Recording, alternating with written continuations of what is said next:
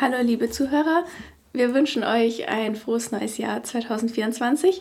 Wir, das sind Clemens. Hallo. Jose. Hallo. Und ich bin Luisa. In dieser Folge wollten wir noch einmal einen Blick zurückwerfen in unser literarisches Jahr 2023.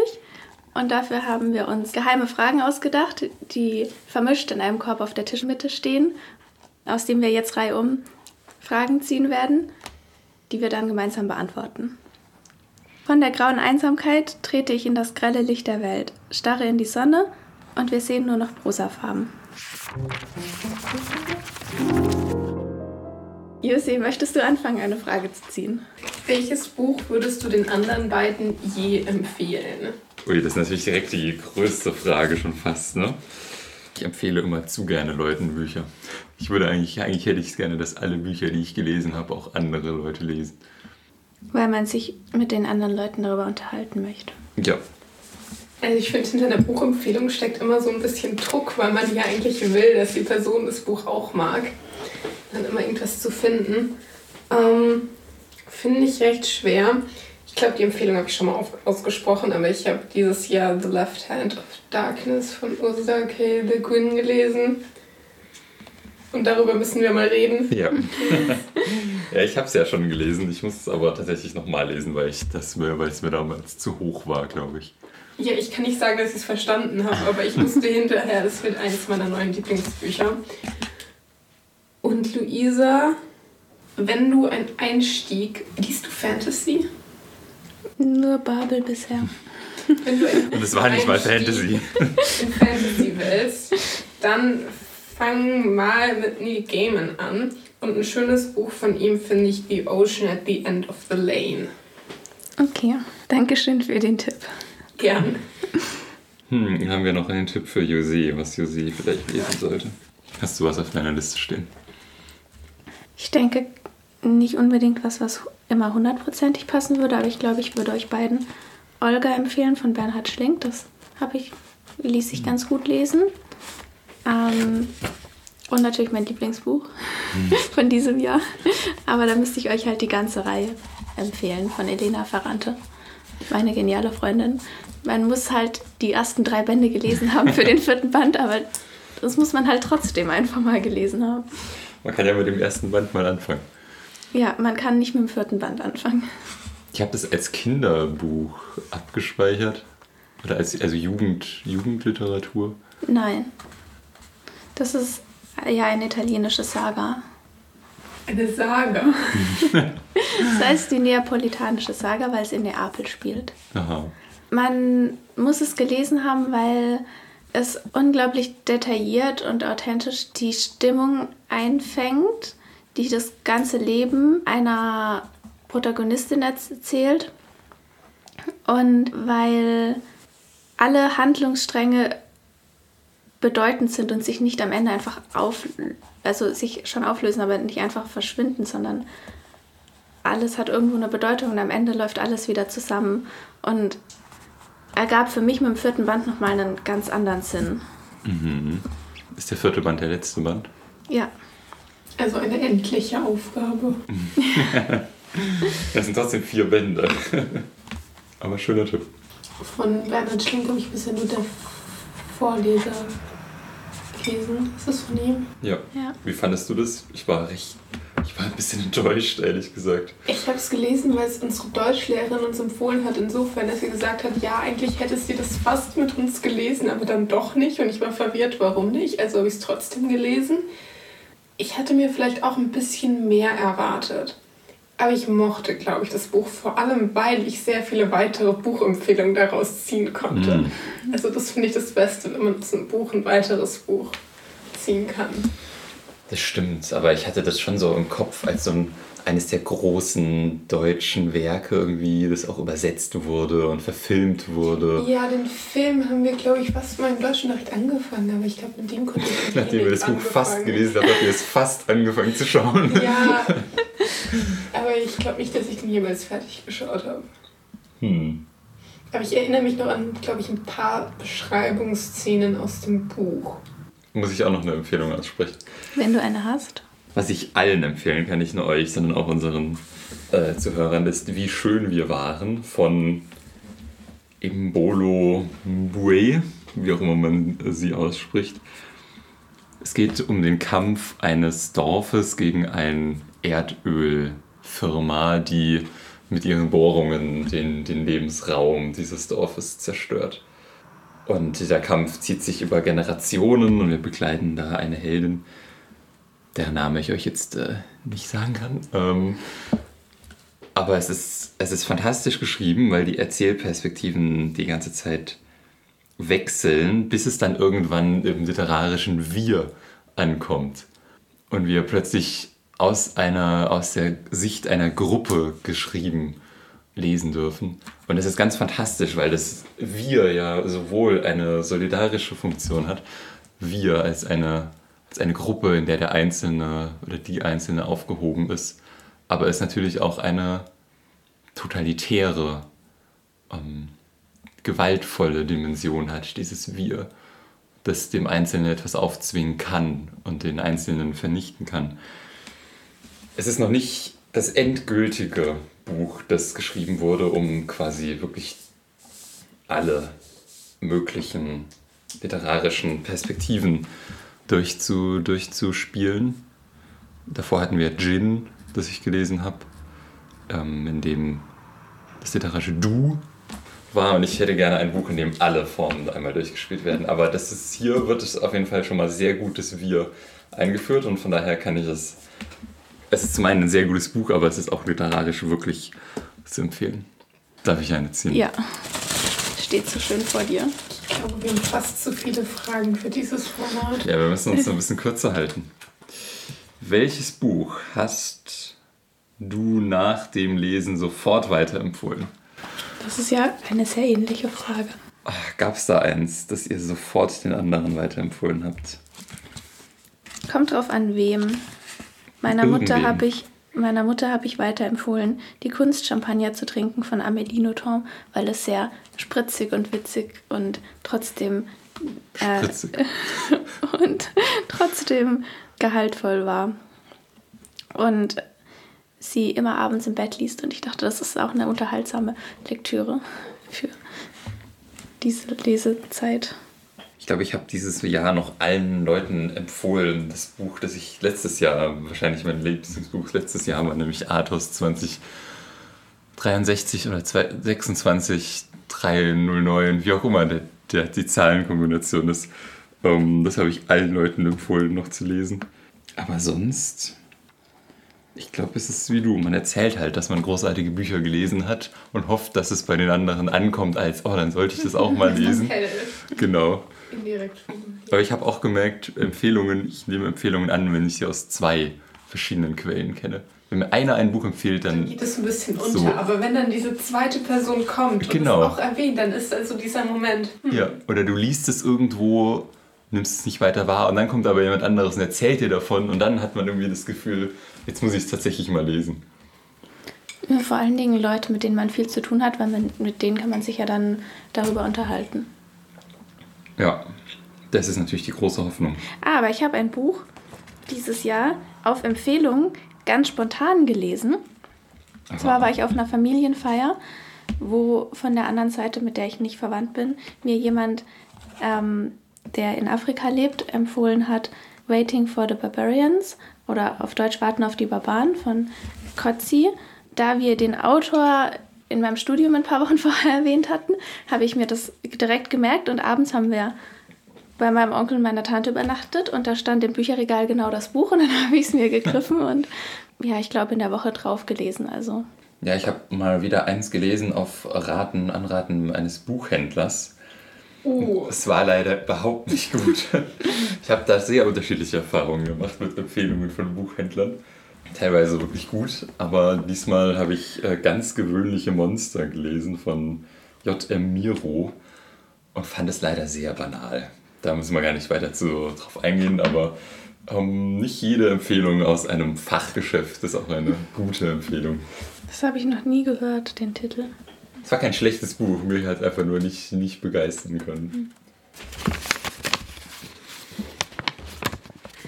Die spannende Frage ist, zu welchem Buch würdest du am ehesten eine Fanfiction schreiben? Sehr gut. Ich habe den letzten Band von den sieben Schwestern gelesen. Dazu würde sich natürlich wunderbar Fanfiction schreiben lassen, weil das sind acht Bände mit äh, sehr vielen Figuren, die im Laufe der Bände alle näher vorgestellt werden. Ich denke, es würde sich einfach gut dafür eignen. Oder Malibu Rising von Taylor Jenkins Reid, weil sie auch immer ähnliche, also weil sich die Figuren, obwohl die Bücher nicht aufeinander aufbauen, teilweise in ihren verschiedenen Büchern wiederkommen und dann sieht man sie auch aus unterschiedlichen Perspektiven. Das finde ich auch ganz spannend. Aber ich hätte jetzt keine Figur aus die, auch aus diesen Büchern, mit der ich mich so sehr identifizieren würde, dass ich aus der Sicht eine Fanfiction schreiben könnte oder so. Ich finde es eine sehr gute Frage, aber ich weiß nicht, ob die Bücher dieses Jahr wirklich die Bücher dafür mhm. waren. Über die Pest würde ich keine schreiben. Ähm. Also von denen, die wir gelesen haben, würde sich Dune ja am besten anbieten, ne? Ja. Das ist, glaube ich, auch das auf meiner Liste, wo es am besten gehen würde. Aber die sind mir leider alle unsympathisch. ja. ja, du könntest ja so versuchen, eine sympathische Figur zu schreiben und die würde einfach, einfach nach einem Kapitel sterben. Dann brauche ich auch keine Fanfiction dazu schreiben. Ja. Zu welchem Buch wird es denn am wenigsten passen, eine Fanfiction zu schreiben auf deiner Liste? Mm, denken wie ein Philosoph und der hat Ernst. Denken wie ein Philosoph. Das ist quasi in Dialogform gehalten zwischen einem Leser und einem quasi angedachten Leser und einem wirklichen Philosoph, quasi in einem metaphorischen Elfenbeinturm, um quasi verschiedene philosophische Denkrichtungen und Theorien näher zu bringen. Und das ist denkbar ungeeignet, glaube ich. Eine Philosophie-Fanfiction. Aber eigentlich. Sehr Plot, also sehr Theorie-heavy ja, ich glaube auch. Du, nicht viel Plot. Du kannst doch der, dich in den Leser aber dann ganz gut reindenken, oder nicht? Ja, der ist recht zugänglich. Das stimmt. Man merkt auf jeden Fall, dass wir jetzt alle drei nicht die größten Fanfiction-Leser, Schreiber sind. Oder du nicht? Mich an. Ich glaube, ich habe dieses Jahr sehr viel Fanfiction gelesen, aber nicht zu irgendwelchen Büchern, die ich dieses Jahr gelesen habe. Mhm. Na gut, die nächste Frage. Lieblingsbuch 2023? Fragezeichen. Brad Easton Ellis unter Null. Je länger ich darüber nachdenke, desto mehr, desto eindeutiger ist es eigentlich, dass es dieses Buch ist. Es hat nicht unbedingt Spaß gemacht zu lesen, aber es, es ist am meisten hängen geblieben und es ist einfach kurz und auf den Punkt und literarisch so gut. Ja, wir haben ausführlich darüber gesprochen, gerne reinhören. Aber ich glaube, das ist tatsächlich mein Lieblingsbuch dieses Jahr. Ich kann mich zwischen drei Büchern nicht entscheiden. Auf der einen Seite The Left Hand of Darkness habe ich relativ am Anfang des Jahres gelesen und war hin und weg. Es war auch so ein mehr oder weniger mein Einstieg in Science Fiction, weil ich davor recht wenig überhaupt in dem Genre gelesen habe. Klär uns doch in einem Satz, was da passiert. Oh. Oder das Satz. Setting. Das Setting ein Gesandter von einer quasi planetaren Verbindung geht auf einen mehr oder weniger Eisplaneten in der Hoffnung, dass er es schafft, quasi den ihre Anführer dazu zu bewegen, sich dieser interstellaren Union anzuschließen. Im Orbit des Planeten befindet sich sein Schiff mit quasi schlafenden ähm, weiteren Gesandten. Er ist aber völlig allein auf diesem Planeten noch und komplett quasi Fremder. Und oh Gott, wie soll ich dieses Buch zusammenfassen? Letztendlich ähm, ist er der Fremde auf diesem Planeten, weil ähm, die Menschen dort eigentlich ganz anderes Miteinander erleben oder anders geartet sind als sie und nicht in solchen Kategorien wie die Menschen, wie der Gesandte in Mann und Frau denken, sondern das ähm, ganz anders strukturiert ist bei denen. Und das ist eigentlich eine sehr interessante ähm, Exploration, ist das ein Wort, ist, ähm, wie Geschlechterrollen oder so weiter Verhalten ähm, sich äußern kann. Und es geht sehr viel um Politik, würde ich mal in den Raum werfen. Und das Interessante ist, ich weiß nicht, ob man es unter Misskommunikation verstehen kann, aber die Art und Weise, wie verschiedene Parteien und Personen miteinander in Verbindung treten und versuchen, bestimmte Sachen zu erreichen und gar nicht miteinander reden, obwohl sie so viel miteinander reden und denken, sie würden gemeinsam etwas machen, tun sie gar nicht und am Ende Wendungen und Wendungen und eine sehr einsame Reise übers Eis mit unbekanntem Ausgang und ob es jemals dazu kommen wird, dass dieser Planet sich dazu entscheidet, sich überhaupt dieser Interstellaren Union anzuschließen. Es war jetzt nicht ein Satz und ich glaube, du diesem Buch keine adäquate Beschreibung liefern. Ähm, mehr oder weniger einfach nur mit dem Appell, man muss es einfach lesen. Möchtest du dein Lieblingsbuch dieses Jahr dazwischen werfen? Mein Lieblingsbuch ist eben der vierte Band von Meine geniale Freundin, wie vorhin erwähnt. Dann gibt es einen weiteren Grund, warum wir es lesen sollen. Ich hab's, ähm, ich hatte die ersten drei Bände vor zwei Jahren, glaube ich, schon gelesen und hätte eigentlich den vierten direkt hinten dran lesen müssen.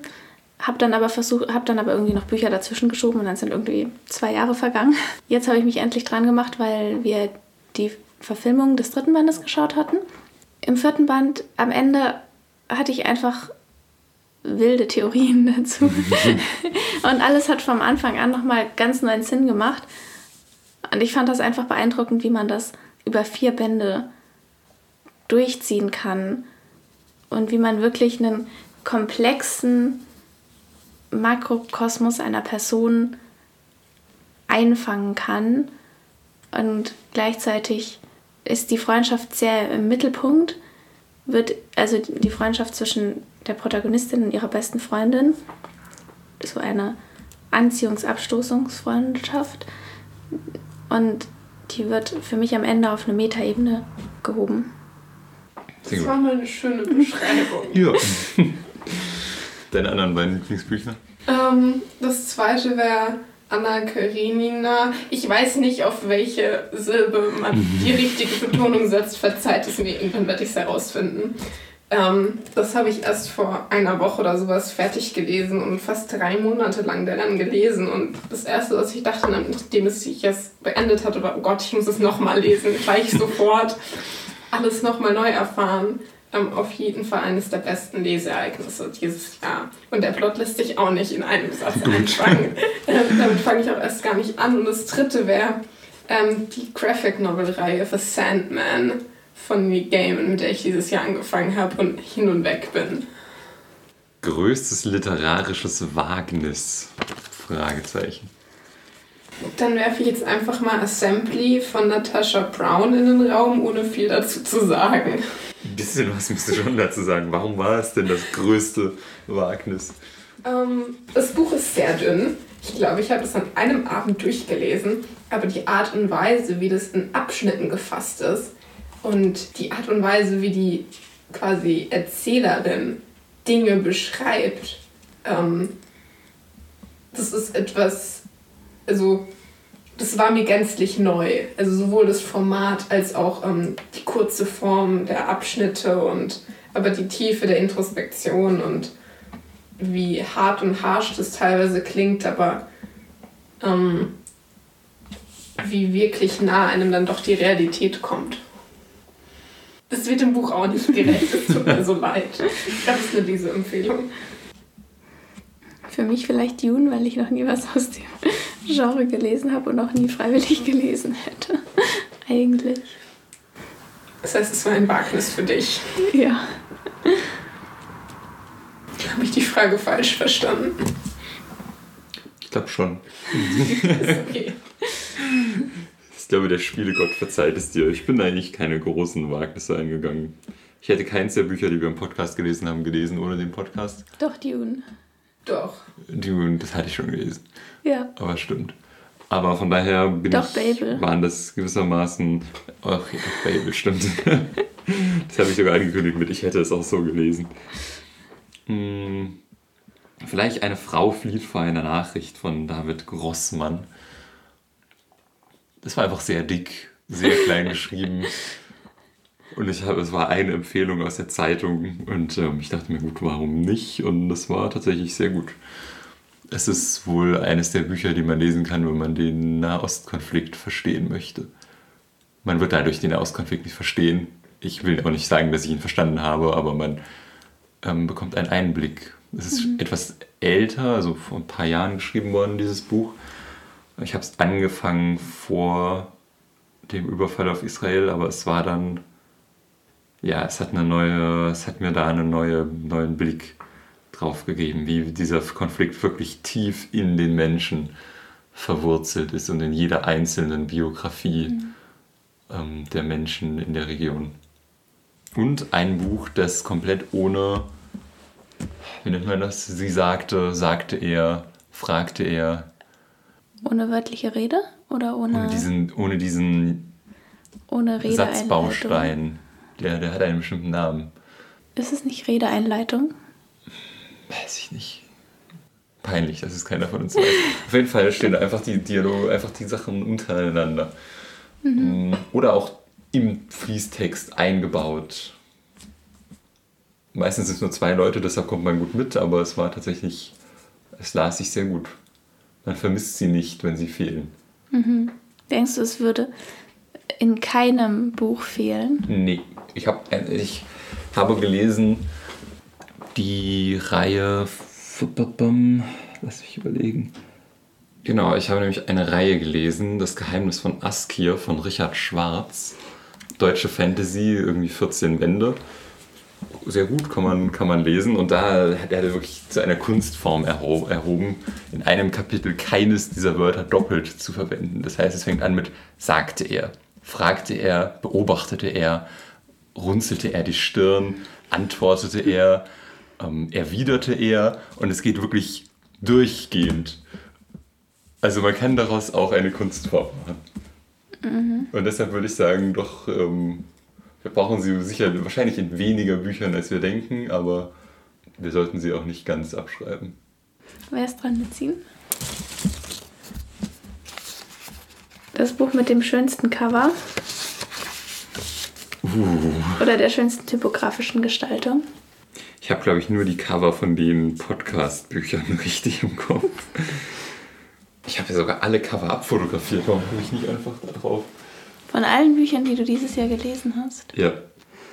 Ich wette, eins hast du in deiner Liste vergessen, was du mir ausgeliehen hast. Welches? Das hast du aus der Bibliothek ausgeliehen, gegen mein Gewissen. Die Graphic Novel. Stimmt. Sehr schönes Cover auch schöne typografische Gestaltung offensichtlich, weil es ja ein, weil es ja eine Graphic Novel ist. Ja, und es, ich würde es sogar empfehlen, ich würde es sehr empfehlen, jetzt gerade zu lesen, weil wir gerade wieder eine Wehrpflichtdiskussion haben oder weil wir zumindest Leute haben, die gerne wieder eine Wehrpflichtdiskussion hätten. Nenn mir den Titel nochmal. Gegen, gegen, gegen mein, mein Gewissen. Gewissen. Es geht nämlich um einen frühen Wehrdienstverweigerer. Also man sollte vielleicht anders anfangen. So ist es. Man sollte nämlich sagen, dass das Recht, den Dienst einer Waffe zu verweigern, im deutschen Grundgesetz von Anfang an stand, aber nicht umgesetzt wurde, sondern sogar von den Gerichten, die alle noch mit alten Nazis besetzt waren, ähm, verhindert wurde. Und dann geht es da um einen Fall, in dem jemand verweigern wollte und wirklich eine Tortur durchgemacht hat, am Ende aber dazu gezwungen wurde, Wehrdienst zu leisten und sich dann umgebracht hat basierend auf einer wahren, einem wahren Fall. Habt ihr inzwischen gute Cover gefunden? Also mir wäre eben auch das eingefallen, weil. Ja. Dann sage ich einfach mal The Sandman Novel, äh, Graphic Novels. Die sind durchaus beeindruckend gestaltet. Also die schönste Farbgestaltung hatte die Diplomatin. Ähm, schönstes Cover würde ich sagen Judith Herrmann, wir hätten uns alles gesagt. Oh, stimmt, das hatte ich vergessen. Ich finde das ja, immer, jedes Mal, wenn ich das sehe, fällt es mir sofort auf. Ja, es ist glaube ich ein Gemälde, aber es ist sehr schön.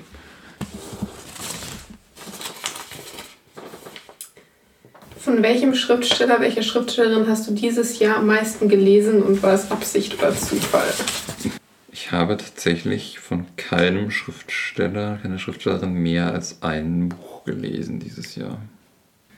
Ich auch nicht, abgesehen von der Young Adult Reihe Liebe ist von Alicia Z, weil ich davon die ersten zwei Bücher gelesen habe. Also habe ich zwei Bücher von ihr gelesen. Sonst habe ich keinen Autor oder keine Autorin doppelt gelesen. dann wurde es wohl offenbar, von wem die Frage geschrieben worden ist. Um, bei mir war das eindeutig Neil Gaiman und es war voller Absicht. Im Zuge ähm, meiner Mission, alles zu lesen, was er jemals geschrieben hat. Sehr gut. Das habe ich bei Regisseuren habe ich schon geschafft, alle Filme zu schauen, die sie jemals gedreht haben. Bei Büchern noch nicht. Aber ich versuche eigentlich von Sachen, die mir gut gefallen, mindestens zwei. Ich habe das Gefühl, wenn man zwei Bücher von einem Autor oder einer Autorin gelesen hat, dann hat man irgendwie so eine repräsentative Stichprobe. Meine Mission ist, alle Bücher von Susa Bank zu lesen und ich bin ja gerade an dem zweiten dieses Jahr, aber ich habe es noch nicht abgeschlossen, also kann ich es nicht zählen lassen. Dann habe ich vier von ihr gelesen. Da fehlen, glaube ich, noch zwei. Welches neue Genre hast du dieses Jahr entdeckt? Mit dir weiß ich Science Fiction. Ja, und theoretisch Young Adult. Und würdest du nochmal, würdest du freiwillig jetzt einfach so noch einmal ein Science Fiction Buch lesen? Also es schreckt mich nicht besonders, aber wahrscheinlich hätte ich andere Bücher auf der Prioritätenliste weiter oben. Also ich schließe mich mit Science Fiction an. Ähm, denn ich hatte zuvor immer nur sehr wenig oder eigentlich überhaupt kaum etwas in diesem Genre gelesen. Und ich habe durchaus ein paar Bücher gelesen, die mich dazu bewegen, weiterhin mich in diesem Genre aufzuhalten. Ich weiß nicht genau, das Weihnachtshaus, was das für ein Genre ist. Weihnachtsgeschichte wahrscheinlich. Ich glaube, es war die erste Weihnachtsgeschichte, die ich gelesen habe.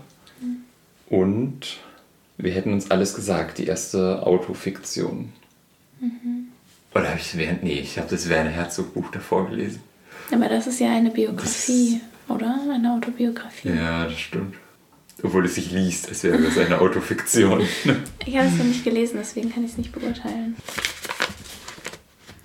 Deine größte literarische Enttäuschung 2023.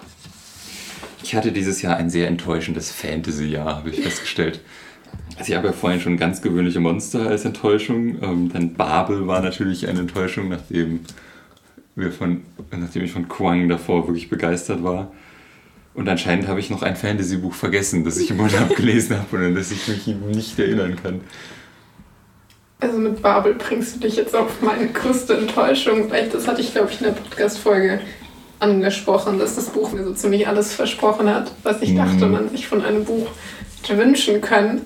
Und dass das, das Ganze nicht wirklich erfüllt hat in dem Zuge, wie ich mit dem zufrieden gewesen wäre oder begeistert even.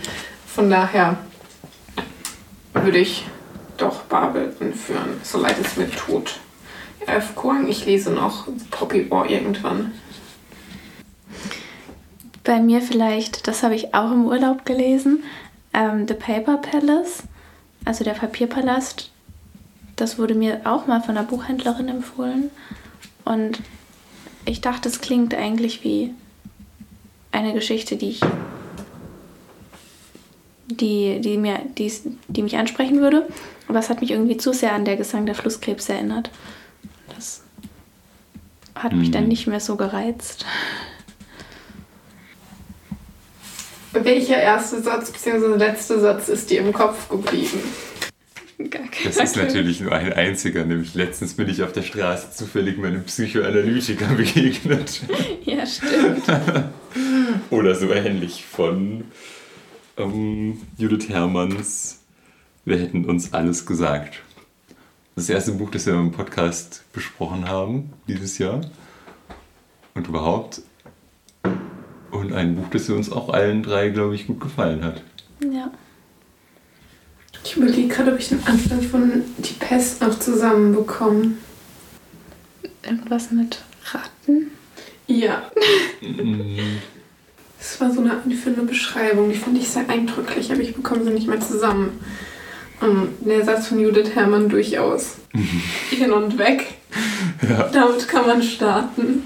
Könnt ihr euch generell Zitate aus Büchern merken? Nein, leider gar nicht. Ich müsste mir die alle aufschreiben. Ja. Dafür bin ich beim Lesen meistens immer zu faul. Ja. Ich Das kann, sind zu viele dann und dann bleibt es nicht hängen. ich kann nur einen, einen einzigen Satz, einen einzigen ersten Satz, glaube ich, so halb auswendig und das ist der von Stolz und Vorurteil. Every man in possession of a good fortune must be a wonderful wife oder sowas. Ja, es ist, also ich kann es auf, ich habe es auf Deutsch gelesen. Es ist eine allgemein anerkannte Wahrheit, Ja. dass ein It is a truth universally acknowledged that a man in possession of a good fortune must be wonderful. Ja, oder sowas in der Art. Auf welchen Sprachen habt ihr die in diesem Jahr Bücher gelesen? Englisch und Deutsch ein bisschen Mittelhochdeutsch. Oha, stimmt. Ich habe komplett die mittelhochdeutschen Bücher vergessen. Aber Französisch. Aber hast du die mittelhochdeutschen Bücher wirklich auf Mittelhochdeutsch gelesen? Nicht komplett, ich bin noch dabei, aber das ist die Mission. Wie würde man Mittelhochdeutsch eigentlich für uns? Es ist ja keine Fremdsprache. Es ist auch nicht unsere Sprache. Es ist. Hast du Mittelhochdeutsch auf Mittelhochdeutsch gelesen? Nee, ich habe es tatsächlich. Ich habe die neue hochdeutsche Übersetzung gelesen. Aber haupt, ich glaube primär, weil ich zu spät damit angefangen habe, es für die Uni zu lesen. Hinten dran reden wir nicht drüber, aber Aber wir können vielleicht an dieser Stelle auch eine Empfehlung aussprechen für deutsche Herzog Ernst. Autoren, die vor ja, Herzog Ernst und beiden habe ich noch nicht gelesen. Ich bringe die beiden immer durcheinander. Herzog Ernst war der Kreuzfahrer. Und tatsächlich so ein bisschen geht ja auch in diese Reiseromanrichtung, ne? Ja, da habe ich festgestellt, dass ich jetzt unbedingt mal die Odyssee lesen muss. Und danach kannst du Ulysses lesen. Ja, das ist ein anderes Projekt. Ich meinte, weil dein Lieblings, eines deiner drei Lieblingsbücher dieses Jahr auch ein Reiseroman war. Left Hand of Darkness. Ist es ein Reiseroman oder eigentlich schon? Ich habe noch äh, Gulliviers Reisen gelesen. Ich habe es angefangen und bin nicht, mehr, bin nicht über die erste Geschichte hinausgekommen. Da, st- da, da, st- ich bin da echt nicht reingekommen, so leid es mir tut. Irgendwann versuche ich es nochmal, aber Das ist schade, weil du musst Ähm. eigentlich die letzte lesen, weil die ist wirklich am absurdesten und am besten. irgendwann beschäftige ich mich nochmal damit. Aber ich hatte es dann irgendwann mal nach dir angefangen, aber ich kam leider nicht weit. In der letzten, wenn ich das noch kurz anfügen darf, in der letzten Episode, also es ist ein Reiseroman, in der ein Typ durch verschiedenste, unter anderem die Lilliputaner, Win, glaube ich, in diesem Buch erfunden, Fragezeichen. Dann ist er bei den Riesen auf irgendeiner anderen Welt und dann ist er in einer Welt, in der die Pferde über die Menschen herrschen. Und es ist fantastisch, weil er an einer Stelle sagt, dass die Pferdesprache sehr schwer ist für uns Menschen. Die einzige Sprache, die der Pferdesprache ähnlich ist, ist das Deutsche. da musste ich doch sehr lachen. Was ich mit Reiseroman noch anfügen ähm, will, wenn ich darf, ist, dass ich, ich bin damit leider nicht fertig geworden, aber ich habe von, oh Gott, wie heißt der? Mm, Graham Greene, Travels with My Aunt, bis zur Hälfte gelesen und dann habe ich The Left Hand of Darkness gelesen. Das Buch wird mal ähm, Das ist wahrlich amüsant. Welcher Buchtitel hat dich zum Lesen verleitet, ist im Kopf geblieben? Oder so, wenn ich diese Frage richtig gelesen entziffern konnte. Also tatsächlich, This is How You Lose the Time War, finde ich schon einen sehr guten Titel. Ich mag Titel, die so eine Phrase sind. Ähm, mein, ich glaube, mein Lieblingstitel aller Zeiten ist, ist von einem Film, ist kein Buch, aber ist The Place Promised in Our Early Days. Ich finde ihn großartig, weil er ist der, der Ort, der uns in unserer Jugend versprochen wurde. Und ich finde, das ist ein Titel, den du hörst und du hast sofort etwas, sofort etwas im Kopf. Ich hatte einen interessanten Titel, Die Kunst Champagner zu trinken, auch wenn das sehr anders übersetzt wurde aus, aus dem Französischen. Dann habe ich auf der Buchmesse abgestaubt Cold Fish Soup. Das habe ich, glaube ich, auch nur, nur wegen dem Titel gelesen. ähm, und wir hätten uns alles gesagt, das ist halt sehr eindrücklich, weil einer der wenigen Titel im Konjunktiv. Ja. Also bei Judith Herrmann schließe ich mich an und auch The Ocean at the End of the Lane von Neil Gaiman finde ich ein sehr schöner Titel. Wie viele Bücher hast du dieses Jahr angefangen und noch nicht zu Ende gelesen? Eins. Du Vorbild. Ich lese deshalb ich auch sehr wenig, weil ich manchmal einfach keine Lust habe auf das Buch, das ich gerade lese, aber ich weiß, dass ich niemals damit anfangen darf, Bücher parallel zu lesen.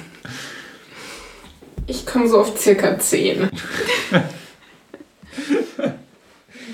Mit welcher Figur würdest du am ehesten einen Kaffee trinken gehen? Oh. Hm. Mit Dr. Drehhüs.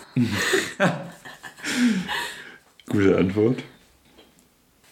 Ich glaube, ich fände es sehr spannend, zu, mit einer Figur aus Gegen mein Gewissen zu sprechen, weil es einfach so Deutschland vor 40 Jahren und ich fände es sehr spannend, wie die heute auf unsere jetzige Welt und Situation blicken würden. Ähnliches sicher führt zu Die Pest mit einem der Figuren, deren Namen ich alle vergessen habe zu sprechen. Ich glaube, in denen kann man sich auch tatsächlich unterhalten, abgesehen davon, dass sie Französisch sprechen. Eines der Dinge, was mich an Anna Karenina so begeistert hat, waren die Dialoge.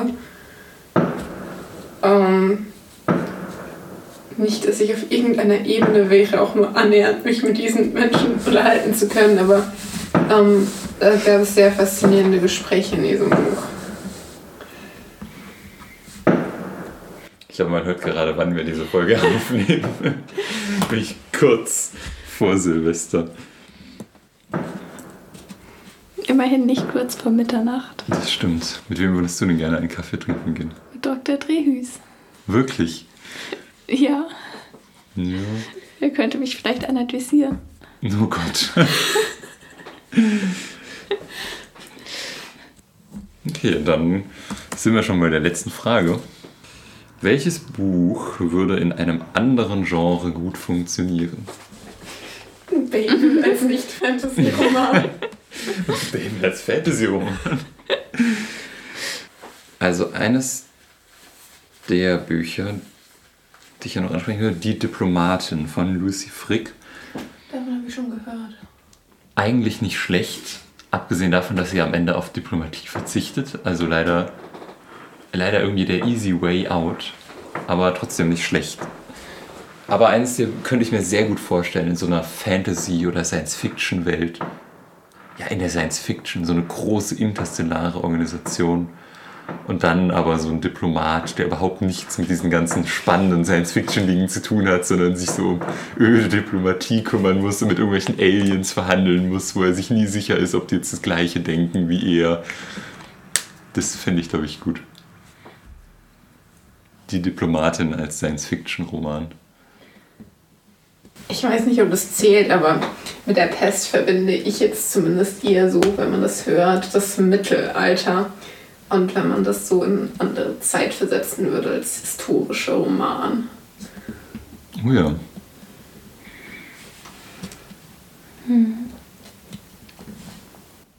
Eine Frau flieht vor einer Nachricht. Auch eigentlich ein Reiseroman, wenn ich darüber nachdenke. Es geht ganz kurz darum, dass ihr Sohn zum israelischen, dass es ein Konflikt ausbricht und ihr Sohn muss zum, äh, wird nochmal einberufen oder meldet sich sogar freiwillig, nochmal in, in den Krieg zu ziehen, obwohl seine Wehrpflicht eigentlich vorbei ist. Und sie weigert und sie geht davon aus, dass er sterben wird und weigert sich aber diese Nachricht anzunehmen und zieht deshalb, wandert deshalb einfach drauf los ins Land. Deshalb sie flieht vor einer Nachricht. Oder besser wäre der Titel eigentlich übersetzt mit Sie weigert sich, die Nachricht anzunehmen. Aber das ist eine gute Prämisse Genau. für ein Buch. Und ich denke mir gerade, das würde in anderen Genres wunderbar funktionieren. Das ist so eine allgemeine tolle Prämisse. Das könnte ich mir auch als Fantasy-Reiseroman vorstellen. In der Science Fiction, sie flieht durchs Universum. Ja, ich glaube, ich würde einfach gerne alles in der Science Fiction-Variante lesen, wenn ich so darüber nachdenke. Da ich meistens zu dem Genre greife, was ich am liebsten lese. Bleiben keine Wünsche offen. Genau. Less Than Zero zum Beispiel würde, glaube ich, überhaupt nicht funktionieren. Das ist so sehr an diese spezifische Zeit, diese spezifische Mentalität gebunden. Wie würde Less Than Zero aussehen als, als Weihnachtsgeschichte? Ist es so nicht sogar? Geht es nicht an Weihnachten? Das Weihnachtshaus war gar nicht deine erste Weihnachtsgeschichte. ja, du hast recht, ja. Vielleicht sollten wir das Buch nochmal neu lesen. Wir haben Easton Ellis komplett missverstanden. Ich vermute fast. Das Weihnachtshaus würde auch nicht wirklich gut in einem anderen Genre funktionieren. Und würdet ihr jetzt zusammenfassend sagen, es war ein gutes literarisches Jahr für euch? Ja, es war sehr vielfältig. Also ich glaube, ich könnte durchaus noch mehr Vielfalt reinbringen. ich habe immerhin mal ein paar neue Genres entdeckt und kürzere und längere Bücher gelesen. Ja, auch bei mir war irgendwie das Jahr recht facettenreich, sowohl in der Länge als auch in der Art des Buches, der Bücher. Ich habe viel gelesen um, von Autoren oder so etwas, wo ich schon länger drüber nachgedacht habe. Deswegen bin ich sehr froh, dass ich jetzt dazu gekommen bin, ein paar mehr Werke zu lesen. Ähm, aber es ist dennoch zu schnell vorbeigegangen. Ich war noch nicht so ganz fertig mit der Liste. Und euer Vorhaben, euer literarisches Vorhaben für nächstes Jahr? Wahrscheinlich werde ich mehr französische Bücher lesen, wenn ich mit Französisch in der Uni anfange. Würde ich auf jeden Fall gerne. Hm. Ich würde gerne, glaube ich, ein paar deutsche Klassiker lesen. Da habe ich einfach sehr wenig bisher gelesen. Da würde ich gerne ein bisschen, vielleicht irgendwie mal eins von Thomas Mann zum Beispiel. Können wir zu einem Projekt machen. ja. Aber ich habe dieses Jahr tatsächlich viel mehr auf Englisch gelesen als auf Deutsch. Irgendwann finde ich vielleicht noch zu deutscher Literatur zurück. Ähm, ich habe kein konkretes großes Projekt. Dann danke ich euch für den Rückblick und die vielen, vielen Tipps und Empfehlungen. Und dann sind wir mal gespannt, was uns das literarische Jahr 2024 bringt. Ja. Vielen Dank fürs Zuhören an alle, die uns dieses Jahr zugehört haben. Auf Wiederhören im nächsten Jahr. Bis dann. Tschüss. Tschüss. Tschüss.